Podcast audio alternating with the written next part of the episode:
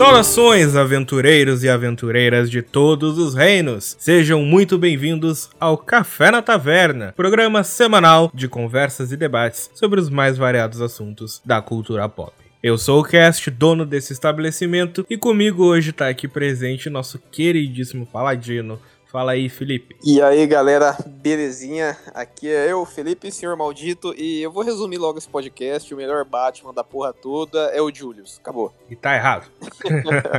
Bom, essa semana, como o Felipe já falou e vocês já leram no título do programa, a gente vai ter aquele debate alegre, aquele debate raiz sobre qual é o melhor Batman dos cinemas. Agora estamos nas vésperas de termos um novo Batman nos cinemas, então vamos ver o que, que a gente teve até então, botar botar as cartas na mesa e analisar um pouco sobre o que, a gente teve de bom e ruim nesses últimos anos. E lembrando, como sempre, que na descrição do programa você pode encontrar vários links para as nossas redes sociais, tanto as pessoais de cada um como as páginas oficiais do programa. E caso queira entrar em contato com a gente, só mandar aquele e-mail maroto para café na taverna podcast gmail.com ou ir lá no nosso site em www.cafenataverna.com e deixar um comentário no post desse episódio. Então, sem mais delongas, vamos conversar um pouco.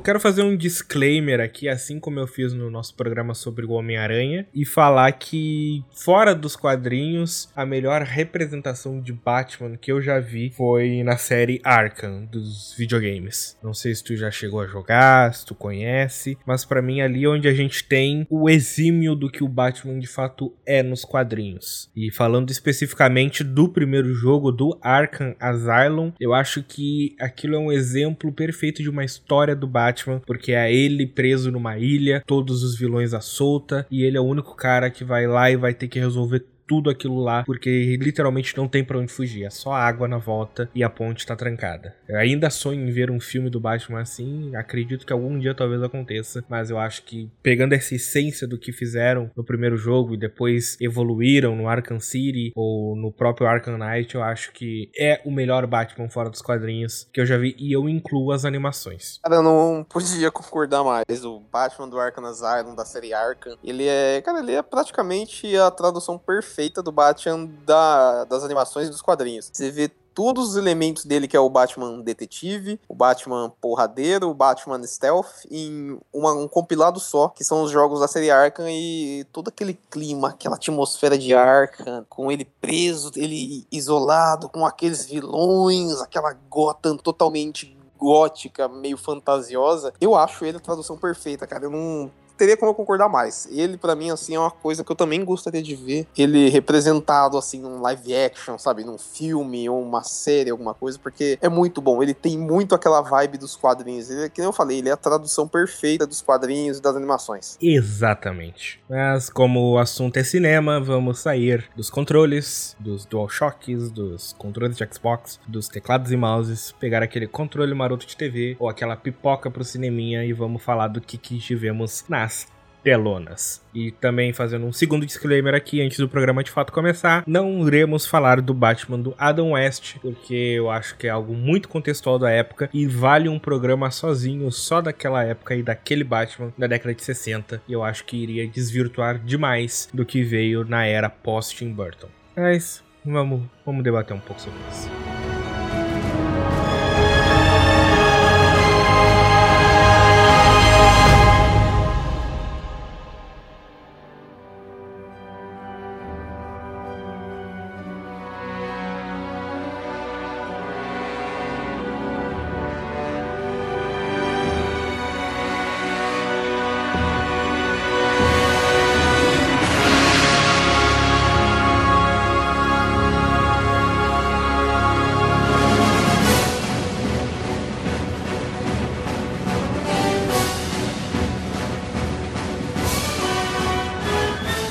Gente não começa falando sobre o Batman mais polêmico? dos cinemas, que é o Batman Mamilo. George Clooney? Ele mesmo, cara. O Batman mais polêmico das telas. O Batman com Batmamilos. É tenso. Porque é que o que acontece? Não tem muito como falar do que aconteceu em Batman Eternamente sem falar do Batman da era Burton. Sim, sim. Do Batman de 89, do Batman Returns, que foi o Michael Keaton que fez. E, tipo, óbvio que a Warner queria lucrar, óbvio que a Warner queria mais filmes. Sim, o Batman sempre foi um herói muito rentável, querendo ou não. É tu pegar, sei lá, o primeiro filme é um Batman Begins e o terceiro filme é Demolidor, aquele de 2003, tá ligado? Sim. Foi para um outro lado, foi para um outro esquema, foi pra uma outra vibe. É. Tipo, virou muito mais piada, muito mais infantil, muito mais cômico do que qualquer coisa que aconteceu nos filmes anteriores. Sim, cara, é, a mudança de tom, assim, de pegada e de público desses Batmans é, assim, se você comparar e assistir os filmes na sequência, é meio assustador, porque um ele tem uma vibe muito mais gótica, uma vibe muito mais séria, e de um ponto pro outro ele cai numa galhofada e uma coisa que, sei lá, é surreal. É, é um contraste muito grande você comparar tom de um filme com outro, entendeu? Eu, eu acho que é isso que eu gosto, eu acho, eu acho legal, eu acho galhofa, eu sei que é cafona, mas é um Batman bacana porque, querendo ou não, a gente se lembra dessa porra até hoje. Me refresca a memória se eu não estiver errado. O. o bate cartão de crédito é, desse, é, de, é, dessa, é dessa franquia do Batman. Eu tô errado? É do, do Batman e Robin, se eu me lembro bem, o último. É, nossa, cara. Bate mamilo e bate cartão de crédito, mano, é pra tu sentir o contraste dos tons.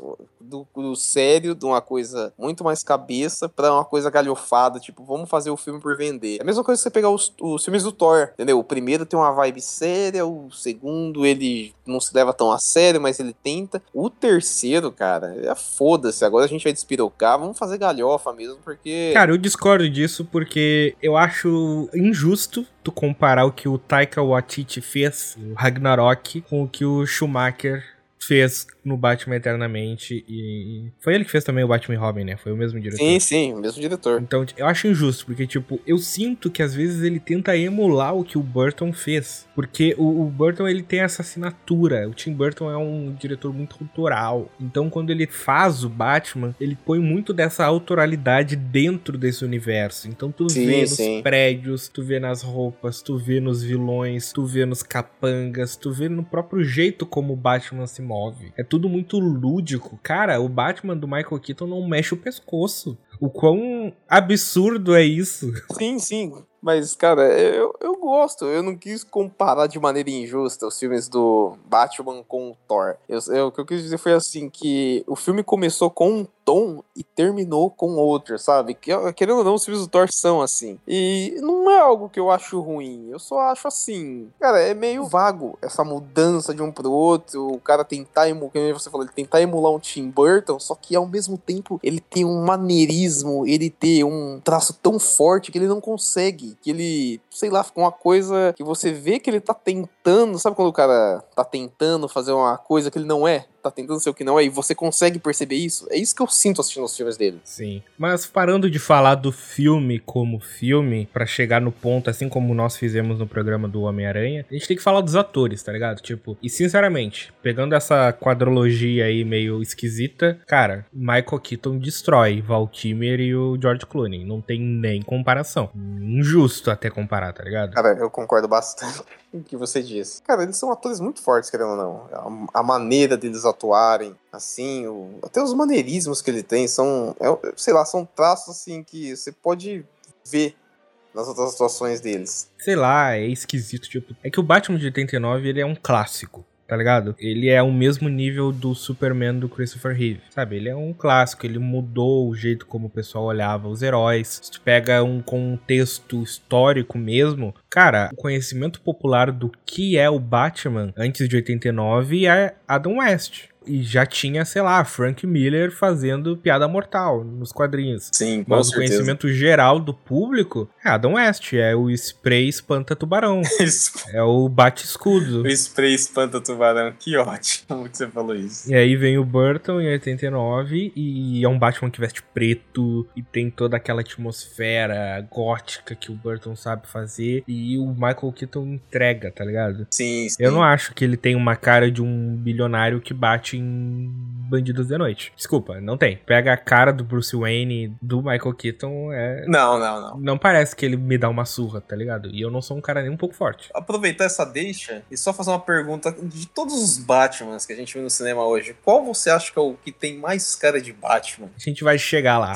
porque talvez um dos piores Batmans do cinema tenha mais cara de Batman que já teve no cinema. Nossa, eu acho que eu já sei qual que é. Mas pra terminar então sobre essa quadrologia aí, Val sabe, sem condições, sem condições nenhuma. Não, não Tu dá. pega um screenshot dele no Google, vestido de Batman, e, e- e parece fan-made, tá ligado? Não impõe, não traz respeito, não parece que é o Batman. Aquela armadura de plástico que imita o tanquinho também não ajuda nem um pouco. Cara, eu, um detalhe, essa, essa coisa do Batman ter uma armadura que ela emula o, a- o corpo definido é o cúmulo, brother. Sabe? Tipo, não dá pra entender. Sei lá, eu, cara, eu não sei nem o que falar, porque não tem lógica nenhuma o cara projetar uma coisa pra ele se proteger e ele, cara, vou colocar os gomos do tanquinho, vou colocar meu peitoral definido. Cara, a armadura tem que ser uma coisa prática, tem que ser uma, uma barreira de aço e camadas de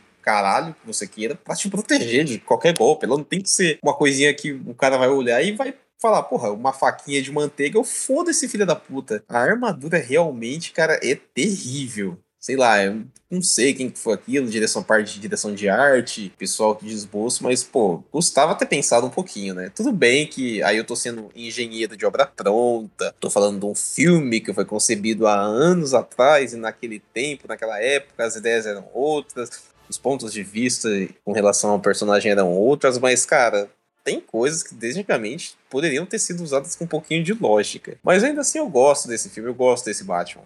Eu acho bacana, é, é divertido. É, eu, eu já não tenho esse apelo emocional que tu tem, eu só acho ruim mesmo. E pra terminar meu argumento, o George Clooney em entrevista pede desculpas por ter feito o Batman. Então eu acho que isso já diz muito sobre o que, que ele fez. Não, com certeza. Como crítico eu acho horrível. Agora, assim, como alguém que assistiu os filmes quando era mais novo, eu acho legalzinho. É um- uma sessão da tarde pra mim. Na sessão da tarde tem que divertir. Isso aí não diverte. Isso aí irrita. ah, cara. diverte, cara. Não, di- então, a minha diversão é ficar irritado. É por isso que eu jogo Dota, entendeu? Então eu assisto essa merda, eu começo a ver tanta coisa errada que eu começo a criticar, pontuar isso, aquilo outro, eu acabo me divertindo, sabe? É, é, fo- é engenho de obra pronta, cara. Eu sou isso.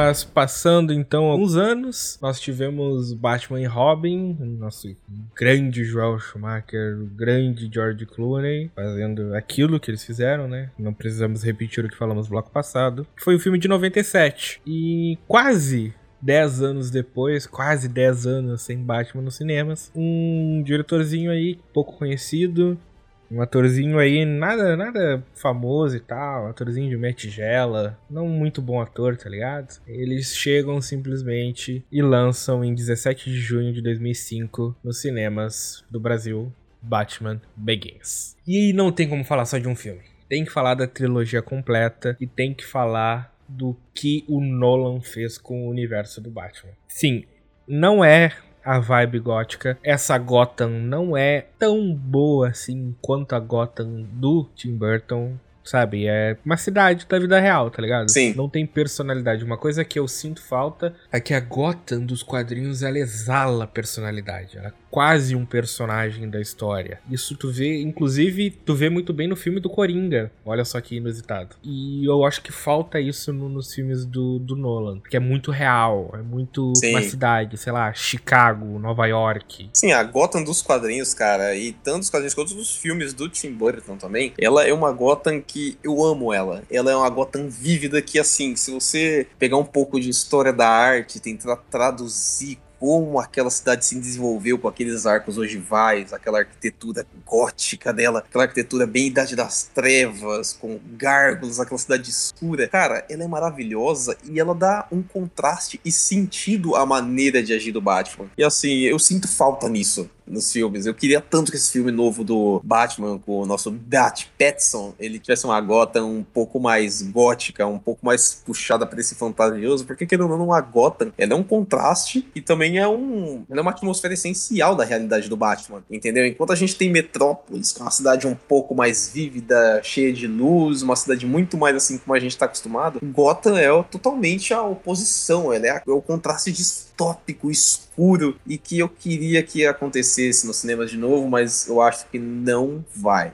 Porém, isso não tira para mim em nenhum ponto, quer dizer, em alguns pontos sim, porque eu queria essa gota, mas os filmes do Nolan são maravilhosos, tá? Não é como fanboy de Batman Begins e o caralho, mas, cara, eu amo o trabalho do Nolan, eu amo o desenvolvimento que ele deu pro Batman, a maneira dele contar a jornada do Bruce até os monastérios, trein treinamento que ele sofreu até ele encontrar o Ra's al Ghul e tudo. Eu acho muito bom como ele conseguiu desenvolver a história do Batman, que é algo assim, que não, a gente já viu isso, o menino que caiu, teve os pais mortos e tinha medo de morcego e blá blá blá. E sei lá, para mim, quando eu assisti Batman Begins, eu senti uma surpresa, porque para mim parecia que eu tava assistindo algo novo, sabe? Ele, sei lá, é uma coisa que o Otávio Uga fala muito. A maneira de contar a história, ela importa muito mais do que o jeito que ela já foi contada. Entendeu? Porque ele conta uma história repetida, só que de uma, uma maneira diferente. É muito bom a construção de Batman Begins. Eu adorei, eu amo esse filme.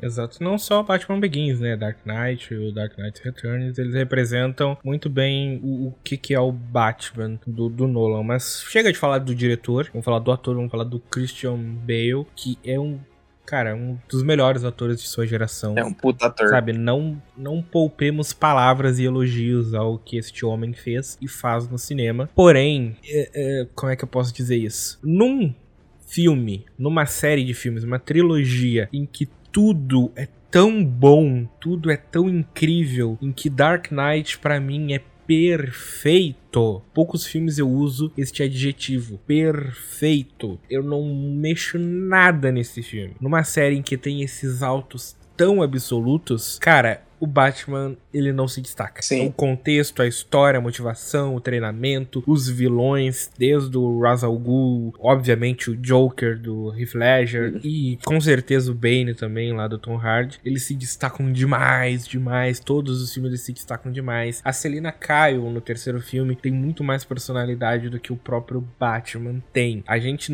às vezes não percebe isso porque tudo na volta dele é muito bem feito. A história é bem feita, os argumentos são bem feitos, a motivação é bem feita. Só que quando tu isola ele de tudo isso, mano, desculpa, não é um Batman igual dos quadrinhos, e nem perto dos quadrinhos pra falar a verdade. Não, ele se distancia bastante. As cenas de luta dele são fracas. Às vezes ele não tem a inteligência que ele deveria ter, a agilidade que ele deveria ter. A própria roupa dele acaba limitando ele muito nesse sentido. Obviamente que limitações técnicas, mas também é óbvio que, sei lá, cara, aquela capa gigantesca do primeiro filme mais atrapalha do que, do que ajuda, tá ligado? Eu olho aquilo e ainda bem que depois eles corrigiram, né? Mas no primeiro filme eu olho aquilo e eu só penso na Edna Mold gritando em cima da mesa, nada de capas.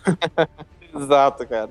Não, eu, eu gosto desse Batman. Ele tem realmente todos esses problemas que você mencionou e tem esses, esses pontos que os vilões eles têm muito mais camadas de desenvolvimento e eles parecem muito mais vívidos daquele mundo do que o próprio Batman, certo? Mas eu acho ele bacana. Não, eu não digo nem que é camada de desenvolvimento, porque o Bruce é muito bem desenvolvido. Todas as motivações, Sim. desde o começo, a paixão dele pela Rachel, o problema com o pai, a questão do, do, do, assassinato que ele não é bem resolvido, sabe? Tudo é muito bem feito, só que ele não tem presença. Ele é um Batman que ele não, não diz a que veio, sabe? Ele não entra na cena e tem aquela presença marcante. Nossa, ele chegou. Tipo, o Joker tem isso, o Ra's al Ghul tem isso e o Bane tem isso dando aquela cena, sabe, clássica já, tá ligado? No Dark Knight, em que o, o finalmente eles decidem contratar o Joker para dar um jeito no Batman, e aí ele começa a matar os alvos. Então ele vai lá, mata o comissário, mata a juíza e ele vai pegar o Harvey Dent na festa. Aí tá tudo acontecendo, não sei o que. Close na porta do elevador fechado, abre e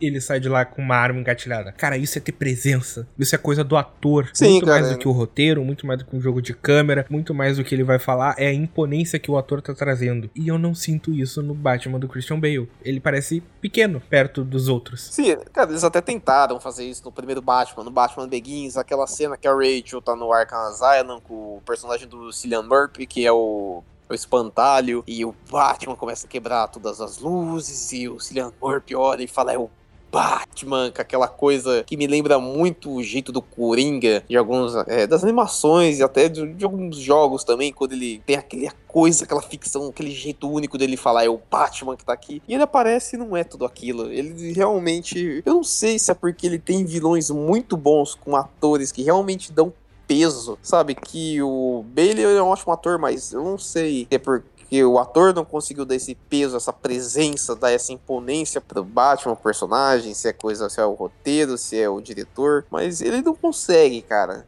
Entendeu? É que nem você falou, ele não tem aquela coisa de, ó, oh, cheguei nesse caralho, agora eu mando.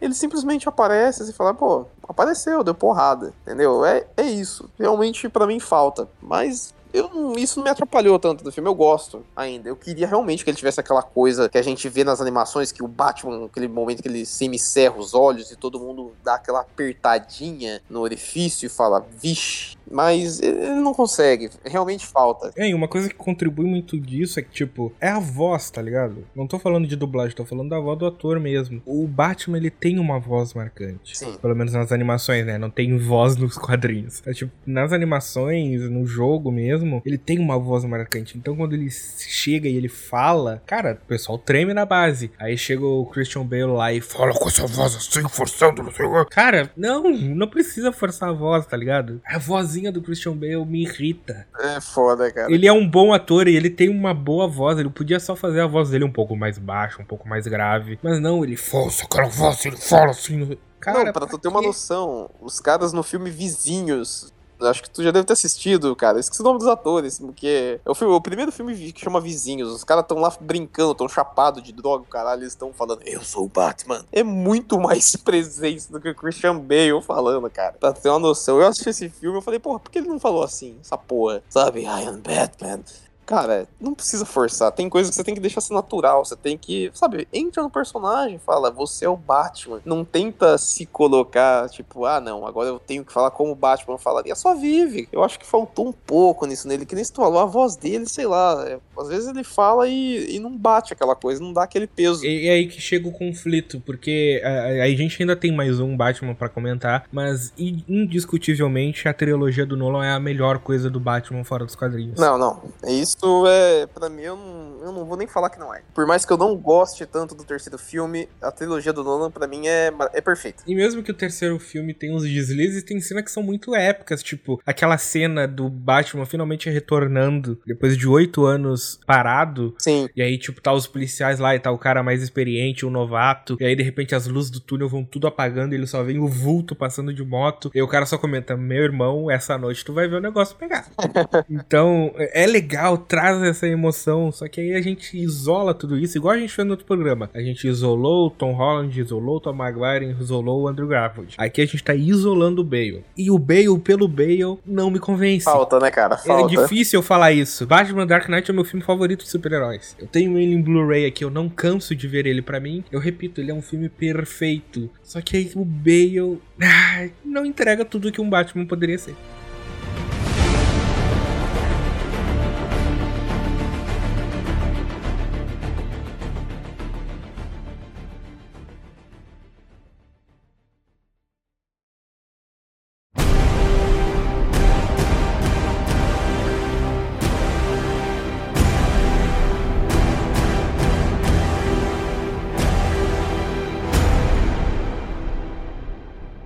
Mas pulando então alguns anos, depois da era Nolan, depois do Dark Knight Rises, o Cavaleiro das Trevas ressurge, a gente teve a Warner tentando correr atrás do prejuízo por causa da sucesso de uma franquia aí, não sei se vocês conhecem, é um tal dos Vingadores, fez um dinheirinho aí nos últimos anos, e a Warner, obviamente, com a Liga da Justiça no bolso, quer ganhar dinheiro também. Em 2013 começa a sua empreitada com Man of Steel, Homem de Aço lá com o Snyder e ele ganha carta branca para fazer o seu filme evento, vamos dizer assim, que é Batman vs Superman, inspirado em HQs do Frank Miller, lá do Dark Knight dos quadrinhos, e traz esse ator que não tinha um histórico muito bom de filme de herói, não, mas que é um baita ator, eu gosto dele pelo menos. E aí, em 2016, o Snyder nos traz Ben Affleck como Batman. E aí a gente tem que falar de fases. O Batman do Ben Affleck, ele é bipolar. Que a gente tem o Batman monstro psicopata do Batman vs Superman, do BVS. Aí a gente tem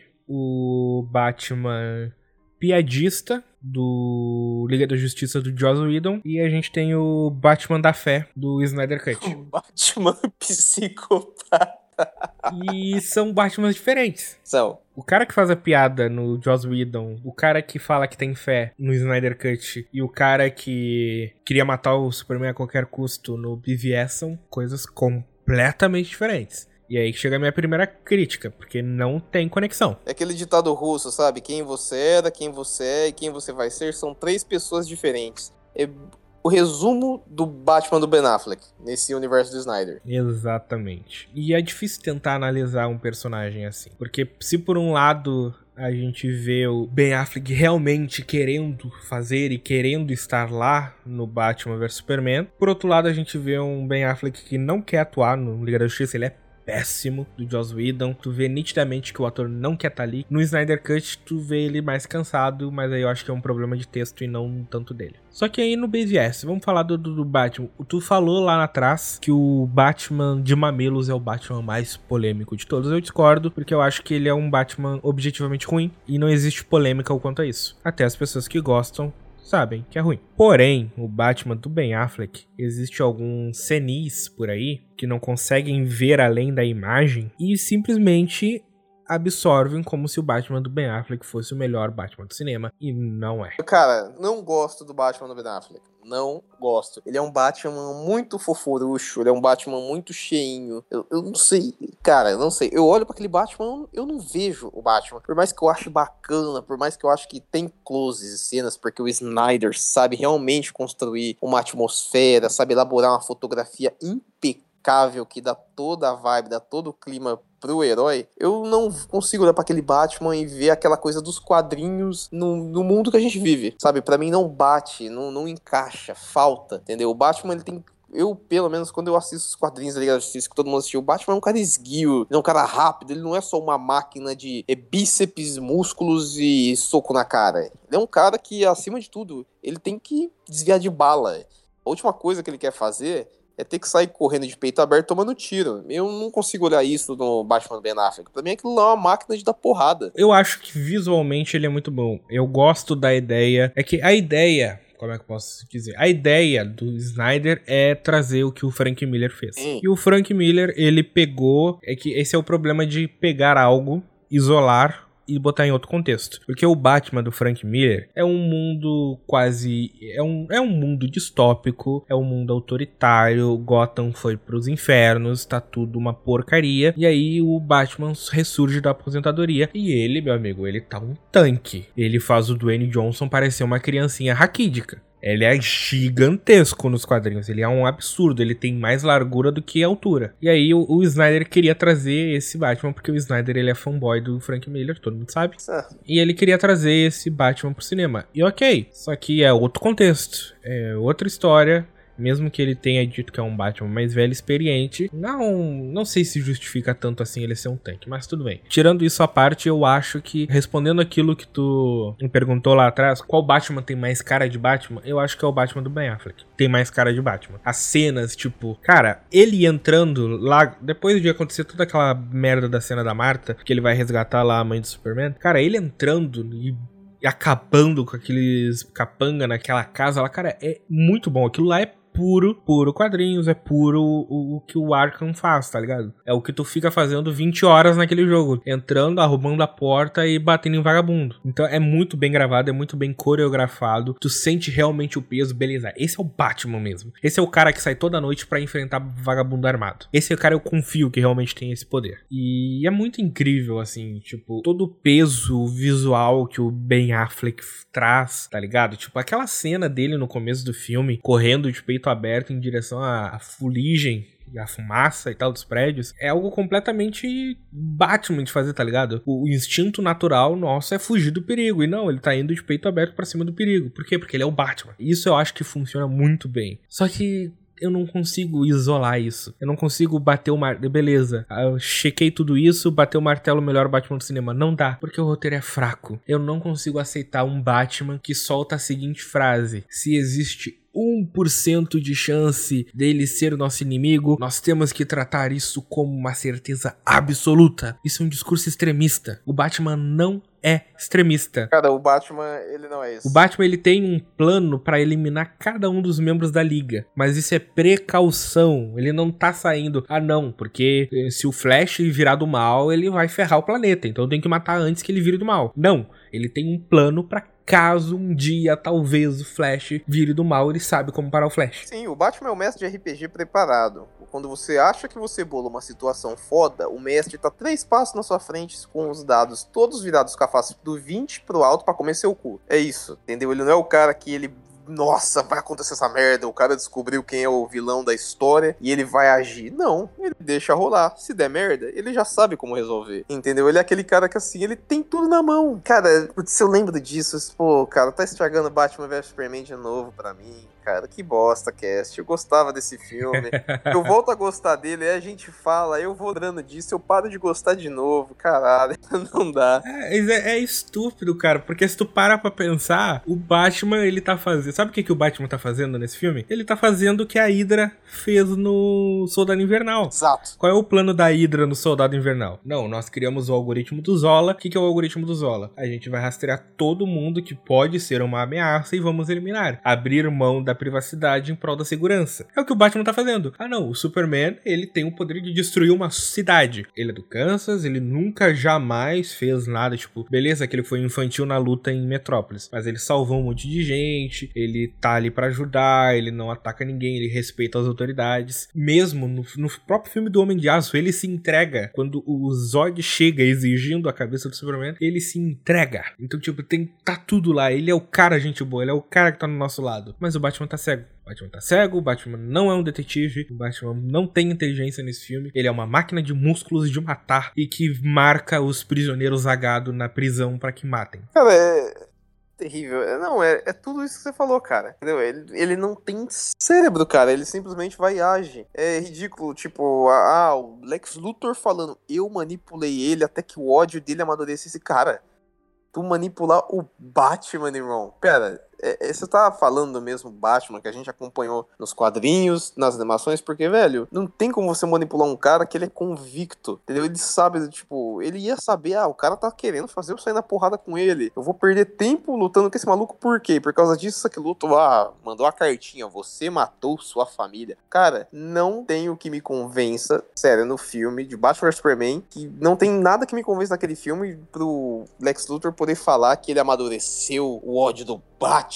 Pô, brother. Tipo, falta noção, falta construção, falta um pouco de tato, falta uma delicadeza para você realmente dar uma ênfase e imaginar que o Batman ele realmente calculou um plano para sair na porrada com o Superman, sabe? Ele não tem aquele toque, aquela coisa, aquela motivação profunda que a animação apresenta pra gente que na animação o Batman só sai na porrada com o Superman porque ele, querendo ou não, ele não teve opção. Não, é que é outro contexto, cara. O Superman no Dark Knight, cara, você que tá me ouvindo e tá brabo porque eu tô falando mal do seu filme favorito, assista Dark Knight. O Superman no Dark Knight, ele é um autoritarista, ele tá a serviço do Estado, ele é capacho do presidente americano. Exato. Não é uma rixa pessoal, não é uma vingança, uma mágoa, uma raiva, não. São simplesmente objetivos conflitantes. O Superman é um fantoche. Exato, o Superman no universo do Frank Miller tá de fantoche. Tanto que ele não quer bater no Batman. Ele tá vendo que o Batman tá mal, que o coração dele tá mal, que a qualquer hora o Batman pode morrer no meio da luta. Ele não quer. Só que ele tá a serviço do jeito americano de ser. E aí o Batman, ele não concorda com isso. O Batman, ele é muito rebelde nesse sentido. E aí tem o conflito. Então é uma, uma ótima HQ. É uma ótima animação. Assistam, que lá sim vocês vão ver um real embate entre esses dois ícones da DC. Mas só para terminar meu argumento do porquê que o Batman do Ben Affleck é provavelmente o pior Batman do cinema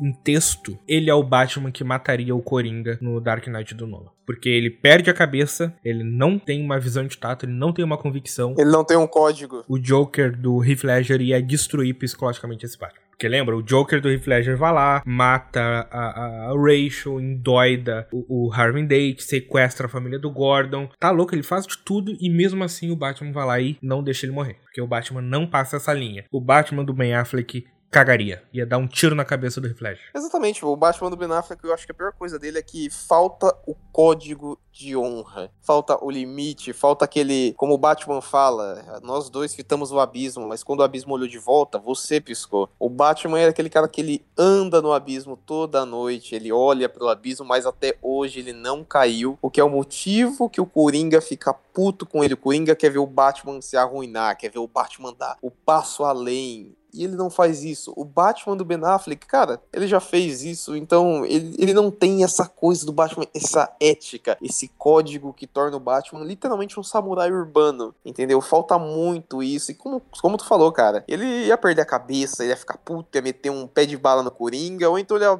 dar uns murros no crânio do Coringa até ele ter um traumatismo craniano e Deus matar ele, né? Porque o Batman do Ben Affleck faz isso. Ele dá o traumatismo craniano, a hemorragia interna, quem mata é Deus. Exatamente. Então, visualmente maravilhoso. Tipo, isso é, define todo o trabalho do Snyder. Visualmente impecável, textualmente uma merda. Cara, visualmente, eu vou ser sincero, eu, tem cenas que eu gosto, tem cenas que eu não gosto, não sei. Eu acho, sei lá, às vezes eu olho o Batman do Ben Affleck, eu acho que ele é. Ele tá um Batman parrudo em certas fotos, em certas artes, mas tem outras que eu olho, parece que ele tá um Batman pansudinho, sabe? Inchado demais. Não, não sei. Ele me agrada e depois me desagrada. E eu gosto e não gosto dele, mas eu mais não gosto do que gosto.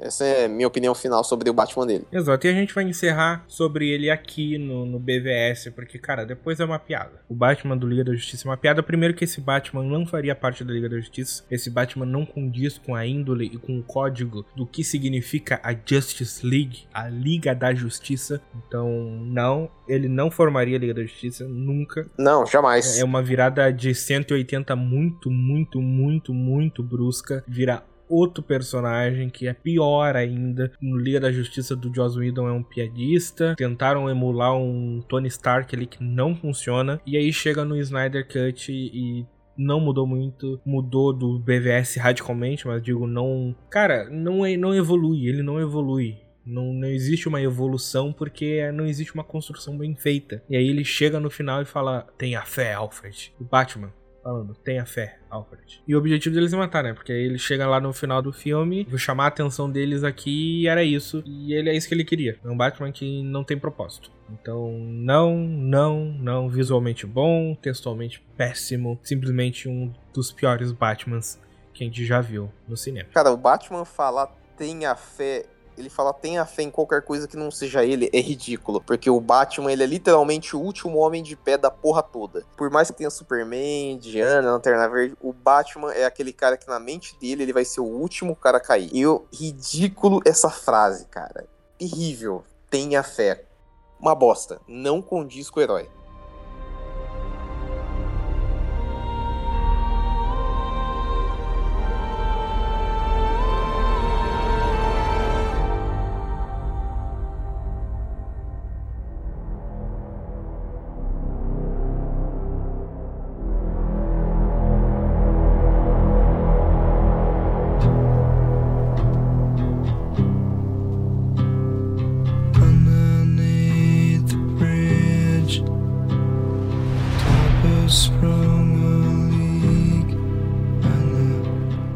Terminar então o programa, vamos falar um pouco sobre coisas que a gente não viu, que é o Robert Pattinson que vai agora no ano que vem, em 2022, fazer o seu Batman, o seu Bruce Wayne em The Batman do Matthew Reeves. Eu tô esperançoso com esse Batman. Tô numa expectativa bacana. Eu tô torcendo porque o Robert Pattinson, ele teve. Cara, a carreira dele é bacana. Por, é, por mais que todo mundo lembre dele como cara de Crepúsculo, eu lembro dele como o cara que fez o Farol com o William Dafoe. Que ele destrói na atuação. Ele realmente entrega um personagem muito, muito vívido. E pelo que eu pude sentir desses últimos trabalhos dele, tanto. Minha referência base é o Farol, porque eu amo esse filme. Tem uma pegada Lovecraft maravilhosa. Mas o que eu posso esperar desse Batman é que ele vai entregar realmente um Batman bom. Um Batman que eu espero que seja o mais próximo dos quadrinhos que a gente viu. O trailer me animou, eu gostei bastante do que eu vi, a atuação dele, pelo pouco que também deu para perceber, parece que tá bacana, entendeu? E é claro, eu vou dar minha opinião final, depois que eu assisti, eu não vou falar que tá ótimo, que ele vai destruir nem nada, mas no momento ele tá me dando boas expectativas. Apesar que eu ainda queria muito ver o Jensen Ackles Eccles, sei lá como é que é o nome do filho da puta, do Supernatural como Batman, porque para mim ele tem muito cara de Bruce Wayne, tem cara de Batman. Porra, eu ia adorar ver ele visual Batman com aquele olhinho branco, mas o Bat Pattinson vai, vai ser foda. Eu, eu tenho fé, cara. Eu sempre tenho fé quando é em relação a DC. Exato. Aí a gente traz aquela frase do nosso Batman do Snyder Cut: temos fé. Tenho Puta fé. caralho, eu não. Aí, aí eu defendi o filme, aí eu fui contraditório. apaga essa parte, apaga essa parte. Então, cara, visualmente eu acho que tá legal. Eu não curti tanto assim a, a cabecinha. Parece uma cabecinha lustrada, tá ligado? Aquelas cabecinhas de, de bola de boliche. Calma aí, calma aí, cara. Uma cabecinha é foda. Putz, tem uma cena dele que ele tá gritando com charada. Que ele. Que, mano, que é a cena perfeita pra traduzir essa, essa cabecinha que tu fala. Eu vou ver se eu encontro aqui. Puta, cara, Exato. é real. Porém, eu acho que pode dar certo. Eu gostei da armadura. O clima tá legal. A Gotham parece que tá bacana. Eu não tenho como falar de roteiro, porque, né, a gente tem que ver o filme para falar de roteiro, mas pelos trailers parece que vai trazer uma ambientação muito boa. Eles trouxeram algo que eu sempre adorei dos quadrinhos e que já existia na série Arkham, que é o fato do bate-sinal não ser apenas um chamado do Batman, mas é um aviso para todo mundo que o Batman tá solto, tá ligado? Como o Jovem Nerd falou no Nerd Office lá deles do trailer. É um aviso pros criminais, ó, o cachorro tá solto. Tá saindo da jaula, moço. Saindo não, já tá fora da jaula, se cuida aí, malandro. Então, parece que bacana, tipo, julgar trailer é difícil. Por trailers, até o Esquadrão Suicida de 2016 era um bom filme, então temos que esperar para ver. Temos fé, como o nosso irmão Felipe falou aqui. Caralho, velho. E, de novo, eu só tenho medo que os vilões ultrapassem, porque, pô, Charada, Pinguim, que apareceram, e até a Selina Kyle que apareceu, tem muita chance de acontecer de novo o que aconteceu com o Bale, dos vilões ultrapassarem a presença do Bruce Wayne da história. Mas espero que isso não aconteça. Eu torço muito para que não aconteça. Tô confiante, tô positivo. E eu espero que ele não tenha pretensão de ser uma franquia. Espero que seja exatamente como o filme do Joker foi. É uma história com começo, meio e fim. Se for para ter, tem. Se não for para ter, não tem. Exatamente até mesmo como o próprio Batman Begins foi lá atrás. Um filme que quer contar uma história. E se ele for um filme para contar essa história desse mundo, desse universo, ele vai ser melhor do que se ele tentar ser uma franquia. Porque às vezes a continuação, por mais que o primeiro filme seja bom, ela pode estragar aquela experiência, ela pode estragar aquela coisa, aquele pensamento do que aconteceria depois. Eu também espero realmente que ele seja um filme único. Isolado, por mais que eu gostaria de ver muito mais filme do Batman, cara, é filme do Batman eu quero ver eternamente. Eu posso ter 70 anos, eu quero ver o Batman, entendeu? Eu ainda quero ver o Batman com aquele olhinho branco, a lá Deadpool, porque eu acho que seria foda, mas vamos torcer. Eu, eu tô esperançoso. O trailer, a ambientação tá bacana. A Gotham, ela tá com aquele toquezinho gótico, com um pouco daquela arquitetura gótica que eu acho maravilhosa. Por mim, o mundo poderia voltar pra essa época, porque tá uma merda, tudo reto. Eu gosto do modernismo, mas tudo resto tá me cansando. Eu queria um pouco mais de gótico, arco ogival, é, aquelas gárgulas. E eu espero realmente que, assim, ele apresente um Batman que a gente, quando assistir, a gente tem aquele gostinho, aquela coisinha na boca de quadrinho, com um pouco da animação, por mais que ele é um Batman mais novo. E eu tô esperançoso. Eu acho que a gente vai fazer um podcast muito bacana, torcendo, que eu acho que a gente. É, eu acho que é isso. A gente vai fazer um podcast bacana falando que esse filme foi foda, o caralho. E é isso. Para finalizar, então, listando os cinco Batmans que a gente passou: Michael Keaton, Val Kilmer, George Clooney, Ben Affleck, Christian Bale. Vamos fazer então na ordem, no taco, assim, cada um, do melhor ao pior. Não, do pior ao melhor. E eu vou começar com George Clooney, Val Kilmer, o Ben Affleck, porque o Ben Affleck ele tem um visual, algo que o Val Kilmer e o George Clooney não tem. Não, não, esse daí tá na tá a mesma sequência que eu, cara. Em segundo lugar, o Michael Keaton e em primeiro o Bale, com uma ressalva. O Bale, ele foi empurrado pelo seu contexto. Tipo, o filme é tão bom que ele tá sendo carregado, tá ligado? Ele tá. Sabe quando tu joga aquele aquela partida bacana, sei, sei. que tu não mata ninguém e só morre, mas mesmo assim tu ganha, esse é o Bale na, na, trilogia. Ele tá com um diretor incrível, tá rodeado de super atores, então ele tá sendo carregado por toda essa gente lá pro primeiro lugar. É, mas o que o Cass quis dizer, para quem não entendeu, é mais ou menos assim: é uma partida onde você é o HC, você é o cara que tem que carregar, mas você tá sendo levado pelo suporte enquanto você tá 0/3.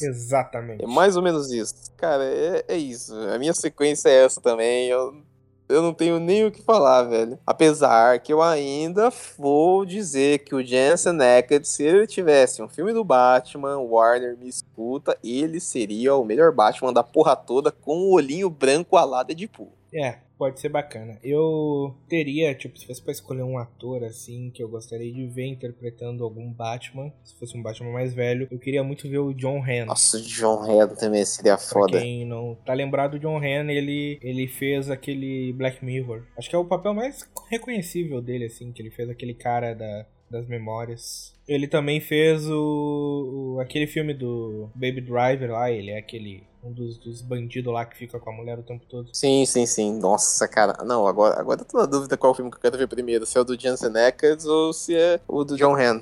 Mano, eu tô na dúvida agora. Putz, seria foda, cara. A Warner tem que começar a escutar os podcasts, pegar as ideias daqui, que aí eles vão fazer sucesso com ganhar dinheiro. Cola com nós, Warner. Só ouvir mais os fãs e parar de querer fazer filme da Supergirl. Antes de ter um filme de toda a Liga da Justiça, tá? Não tem problema em ter um filme da Supergirl. Nenhum, Mas nenhum. quando a gente não tem Superman, quando a gente não tem Batman, quando a gente tem filmes sofríveis da Mulher Maravilha, quando a gente não tem um filme decente do Lanterna Verde, quando a gente não tem um filme decente até então do Flash, cara, pegar uma personagem B, ah, velho. Desperdício que chama. A Warner é foda, né, cara? Que andar de bicicleta antes de saber andar a pé, velho. Puta que pariu.